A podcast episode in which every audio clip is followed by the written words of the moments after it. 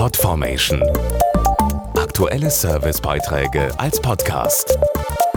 Regelmäßige Infos und Tipps aus den Bereichen Gesundheit und Ernährung. Am 16. April ist ein Tag, der für uns Radiomacher ganz besonders wichtig ist. Der Welttag der Stimme.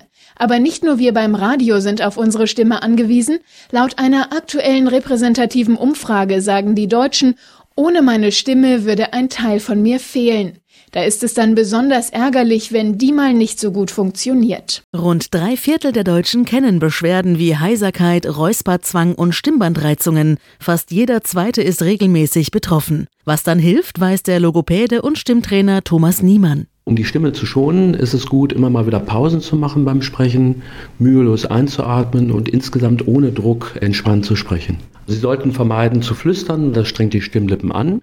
Rauchen, Alkohol, trockene Raumluft reizen die Schleimhäute. Da ist es besser, sie zu schützen und zu befeuchten. Zum Beispiel mit Halspastillen wie Islamet Hydro Plus milde Kirsche.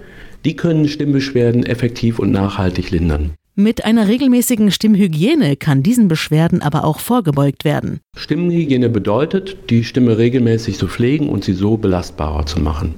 Häufiges Räuspern, angestrengtes Sprechen und Schreien vermeiden, besser deutlich sprechen und für eine regelmäßige Befeuchtung sorgen. Am besten dazu Halspastillen mit isländisch Mooslutschen und genügend Flüssigkeit wie Wasser oder Tees trinken. Außerdem nicht nur gut für die Stimme, sondern auch für Leib und Seele, Stress vermeiden und für Ausgeglichenheit sorgen. Podformation.de Aktuelle Servicebeiträge als Podcast.